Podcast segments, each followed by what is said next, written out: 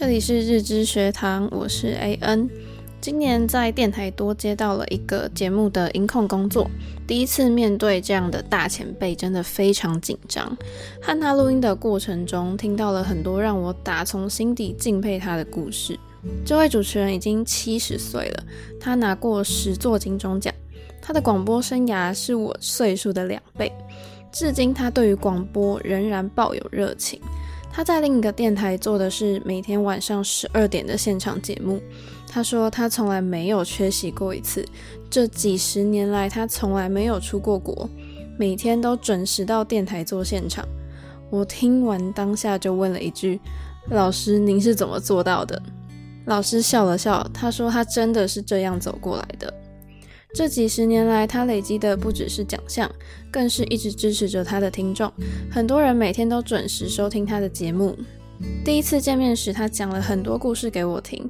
他和好多忠实的听众变成朋友，甚至他的听众们到最后都互相认识。还有听众每个月都会找他吃饭。透过广播和人们建立起连结是一件很神奇的事情，这也是让我最羡慕的。不知道什么时候我也能做到拥有自己的忠实听众。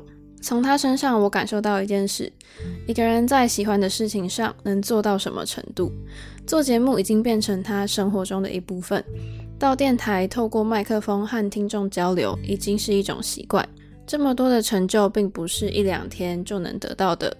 他在广播界坚持做了这么久，到现在七十岁仍然在做节目，对于工作一点也不懈怠。